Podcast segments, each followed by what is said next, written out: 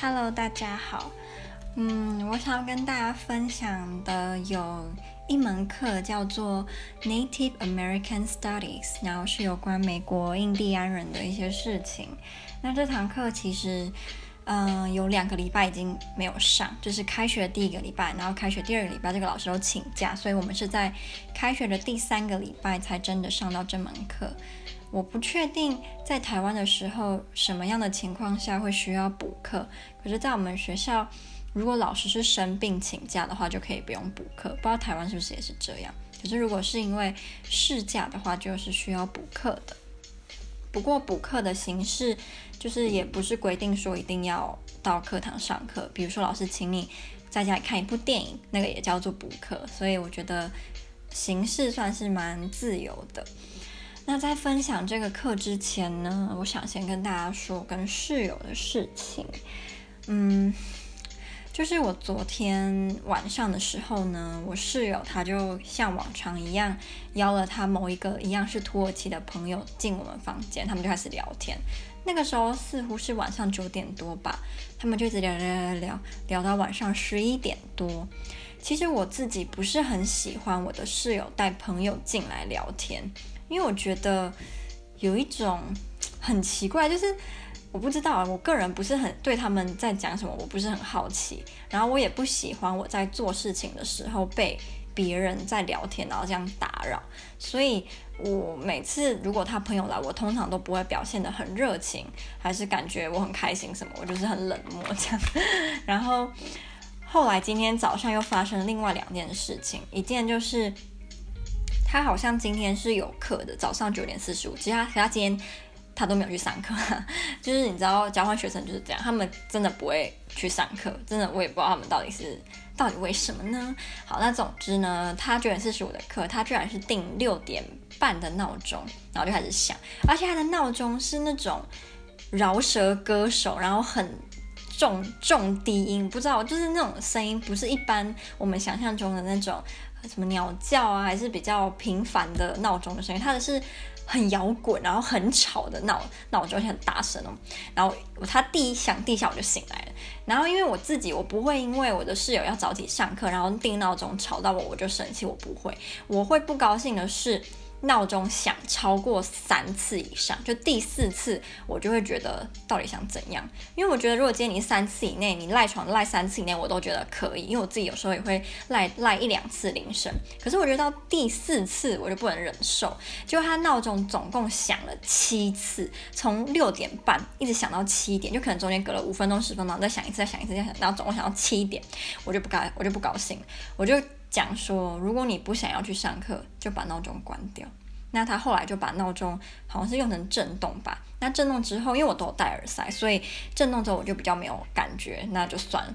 然后后来我就睡睡睡睡睡到八点，大概八点十分，他就开始在讲电话。他也是躺在床上，他就开始讲电话，然后讲得蛮大声，然后就醒来了。然后那时候其实我就很不开心，因为我觉得你明明就知道我在睡觉，然后我被你的闹钟响了半个。吵了半个小时，那我好不容易又睡着，你又在讲电话，所以我那当下其实我就非常的不爽。那我原本就打算说要去问看看有没有别的双人房，然后是有空位的，那我就看看那个双人房另外的女生的生活习惯会不会跟我比较合得来，所以我就又去了我们的社监那边，就算是管理员吧。那这个管理员他，我也不知道他为什么要这样，可是一开始我问他有没有。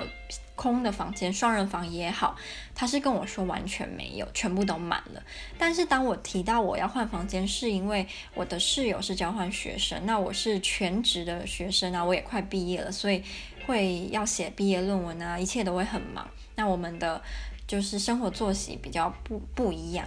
那那时候我们的舍监管理员才跟我说，哦，其实有一间房间是有空的啦，然后只不过那一间房间。的唯一住的那女生是西班牙人，所以她也是交换学生。那我必须说，我在波兰这三年，我对西班牙人交换学生的唯一的想法就是吵，很吵，超级吵，就是只有这三个想法，就是他们非常的吵。所以我就想说，感觉搬去住应该跟现在差不了多少，但是我还是有去敲门，那没有人应门，可能不在吧。那他管理员跟我讲的第二个可能性是有另外一个波兰的女生，她昨天才来找管理员，跟他说想要换房间，因为这个波兰女生是跟也是跟交换学生一起住，然后这个交换学生虽然人很好，但常常都会派对到半夜两三点才回房间，那让这个波兰女生没有办法好好的休息，没有办法好好读书，所以她很困扰，然后她也想要换。房间只是没有空的房间，然后她也怕说，就是我刚刚说唯一有空的那个西班牙人女生会跟她现在跟她一起住的女生是差不了多少的，所以我发现我们全职学生真的都会有这个困扰。那我后来也有去敲这个波兰女生的门，因为那个老师就想说，不是老师，管理员说有可能可以变成我跟这个波兰女生一起住，然后波兰女生的现在这个室友跟我室友一起住，但。我觉得，即使这个波兰女生会同意，她的另外那个室友不一定会同意，因为搬搬家其实真的很麻烦。那我去敲门也没有人应门，所以也不知道怎么样。然后加上今天是礼拜五嘛，然后我后来回到房间呢，我就问了我的室友，就说：“你知不知道你的土耳其朋友是住在单人房还是双人房？”然后就觉得，诶，我为什么要这样问？我就跟他说。我觉得，如果你真的很喜欢跟你的朋友聊天，那你的朋友如果又刚好住单人房，或许我可以跟他换，让他来跟你住，我去住单人房，这样你们两个就可以每天开心的聊天，你也不需要就是顾虑我。结果我室友他就看起来很。很惊讶，然后很难过，可能又有点不开心。他就跟我说，他当初不想要跟土耳其人住，就是他想要练英文。可是他说我都不理他，我都不跟他讲英文。但其实我觉得，我觉得他这个想法让我觉得蛮讶异的是，我在学校每天讲英文，然后每天上课已经上到快累死了，然后你还期望我回到宿舍的时候跟你练英文，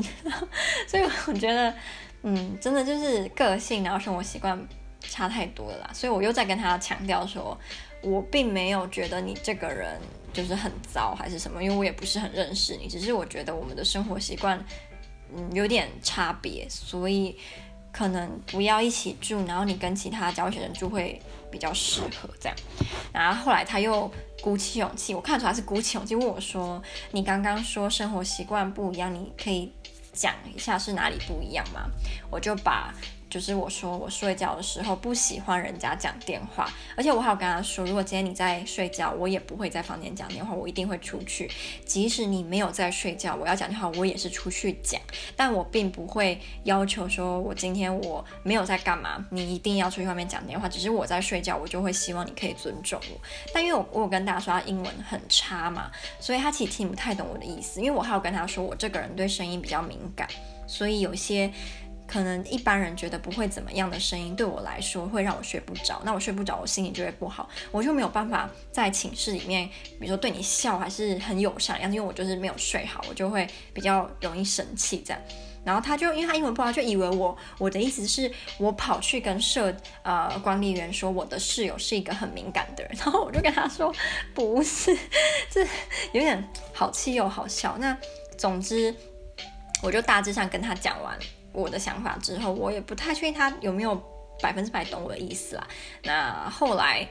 就我们也没怎样啊，就是还是像往常一样。那我不确定他现在有没有对于就是搬去跟别人住这件事，他有嗯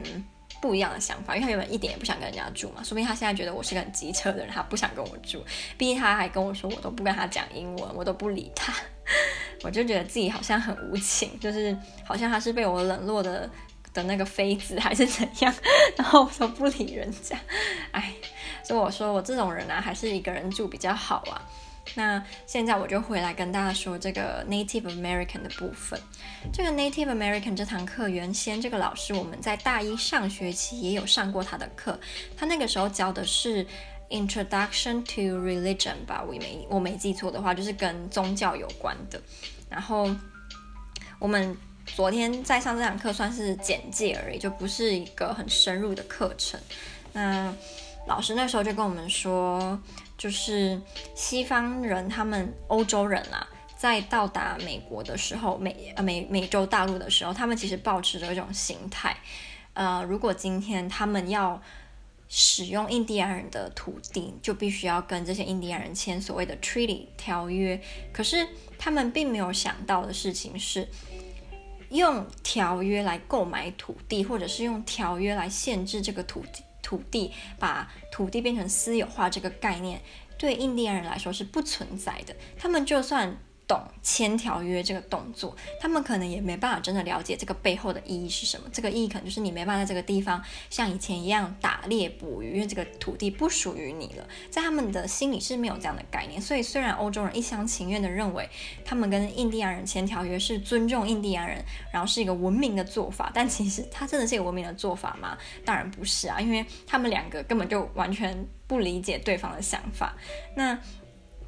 欧洲人他们也有一种就是刻板印象，就认为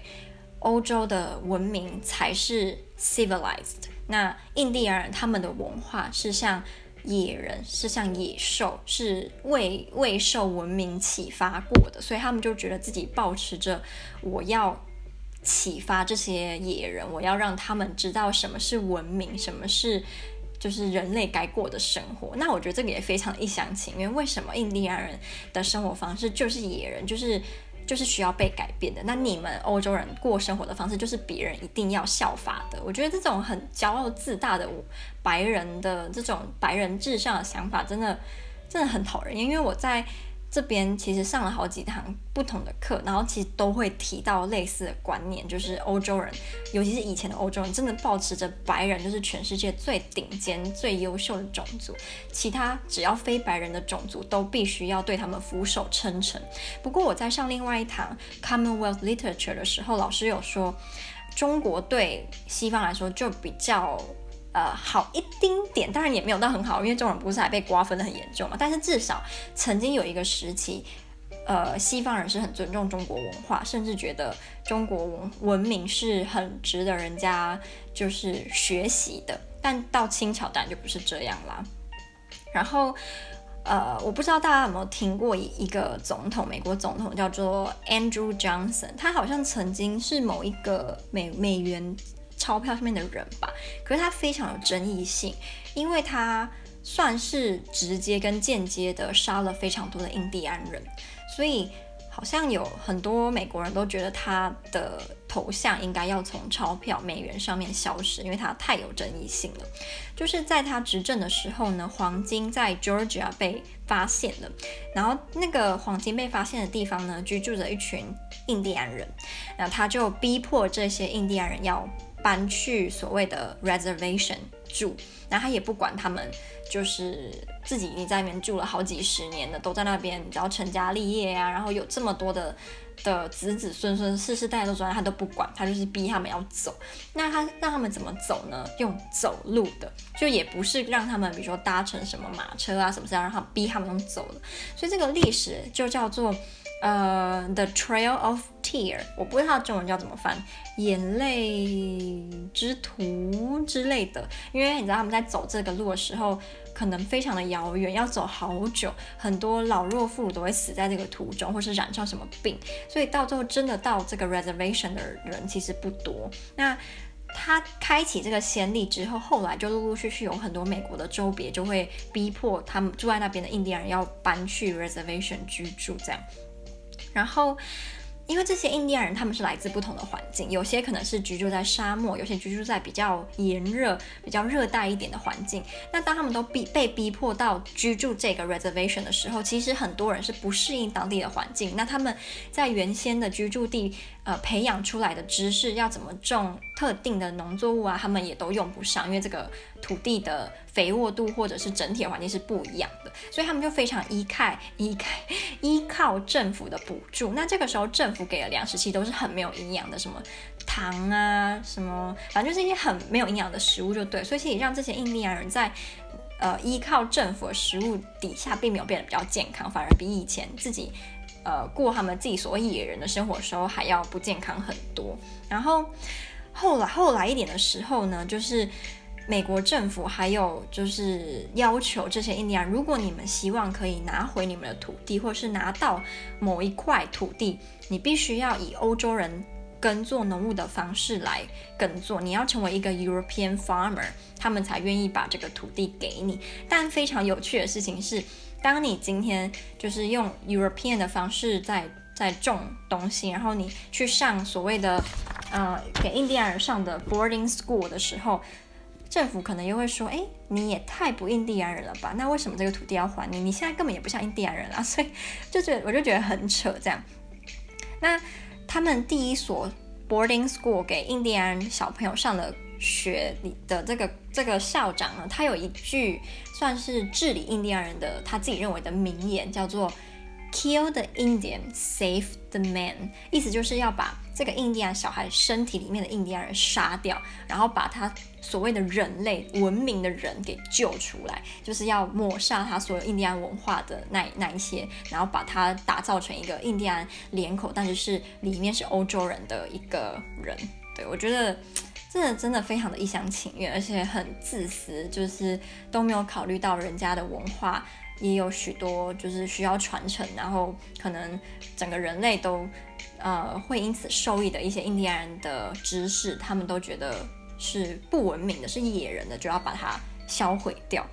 但其实，在 boarding school 的时候啊，唯一可能几个好处就是，他们开始形成了一个。大家共有的 identity，shared identity，即使他们是来自不同的部落，但因为大家都在这所学校上课，所以其实，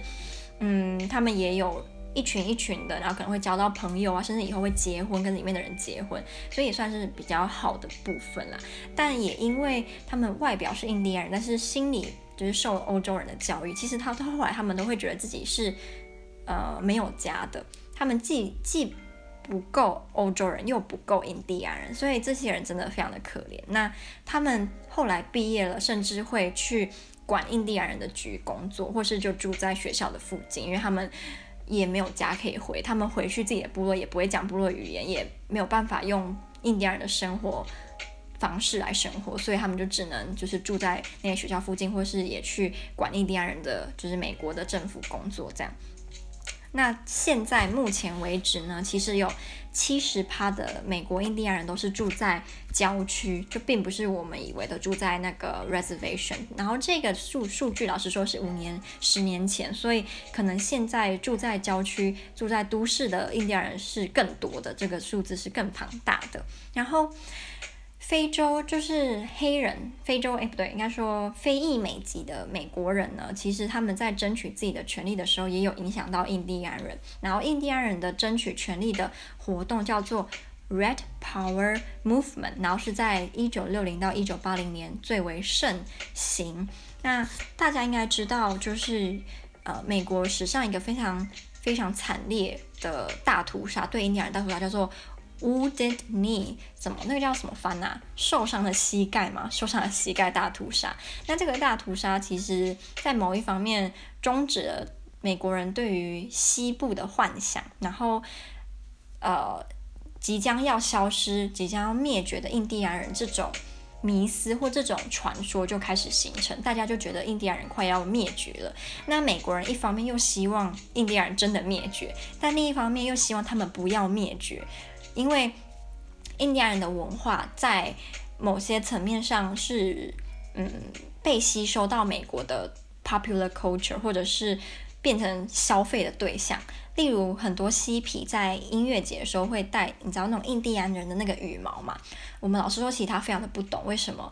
这个羽毛会被嬉皮所使用。我们老师就是其实听得出来，他对现在很多 popular culture 面对印第安文化。所采取的态度是很不尊重的。老师觉得，你想，他说，老师说，你想想看，你今天一个美国人，他真的敢在万圣节的时候扮成那个印第安，呃，扮成黑人的样子吗？基本上一般人都不太敢吧，因为你怕会被冠上种族歧视的罪名。但在万圣节扮成印第安人的人却不在少数。老师就觉得，其实这两者是相差，呃，不是，嗯、相差不多的，就是你。给印第安人那种感觉，跟你扮成黑人给黑人的感觉是一样的。那为什么这么少人会去注意到你现在做的这个行为其实是冒犯到印第安人呢？然后我们老师还有讲说，那个好像是在那个 Washington D.C. 有一支篮球队嘛，然后他们的队名就是取跟印第安人有关的，然后也因为这这个关系，所以他们没有办法用他们的这个队名还是相关的就是东西去。商业化他们周边商品，然后这对一支球队来讲其实影响很大，因为他们很多时候都会靠贩卖球队的周边商品来赚钱，但因为他们没有办法，就是靠自己的这个名字嘛来赚钱，所以其实损失是蛮惨重。但即使是这样，他们还是不愿意改名。然后老师那时候其实就讲得很气，就他就觉得为什么大家这么不尊重印第安人的权利，这么就是你都不会觉得你冒犯到他们，然后或者是你知道你冒犯到，但是你。不会想要去改变，或不会想要去道歉。他说在美国啊，他说全世界其他地方可能对印第安人的了解不多，所以我们对印第安人了解都是由好莱坞电影，或是他说大部分是好莱坞电影啦，或什么音乐啊、那个 MV 啊里面出现的，就是那种 popular culture 的部分。所以我们懂的印第安人，或是我们脑海中你想到印第安人那个形象是不正确的。大部分的印第安人并不是那样，也不是用我们以为的方式所生活。如果你今天不够了解他们，你可能就会不知不觉做出冒犯他们、不尊重他们的行为。所以我自己是觉得，如果能够透过这堂课，让我更了解这一群在美国感觉备受忽视的弱势族群，以后有机会，我如果真的可以回台湾，在文化部还是什么工作，应该也可以对于比如说帮助台湾的原住民啊，还是一些弱势一点的族群，就是协助或是知道怎么样才不会冒犯到他们，会是一个很大的帮忙吧。那就跟大家分享到这里喽。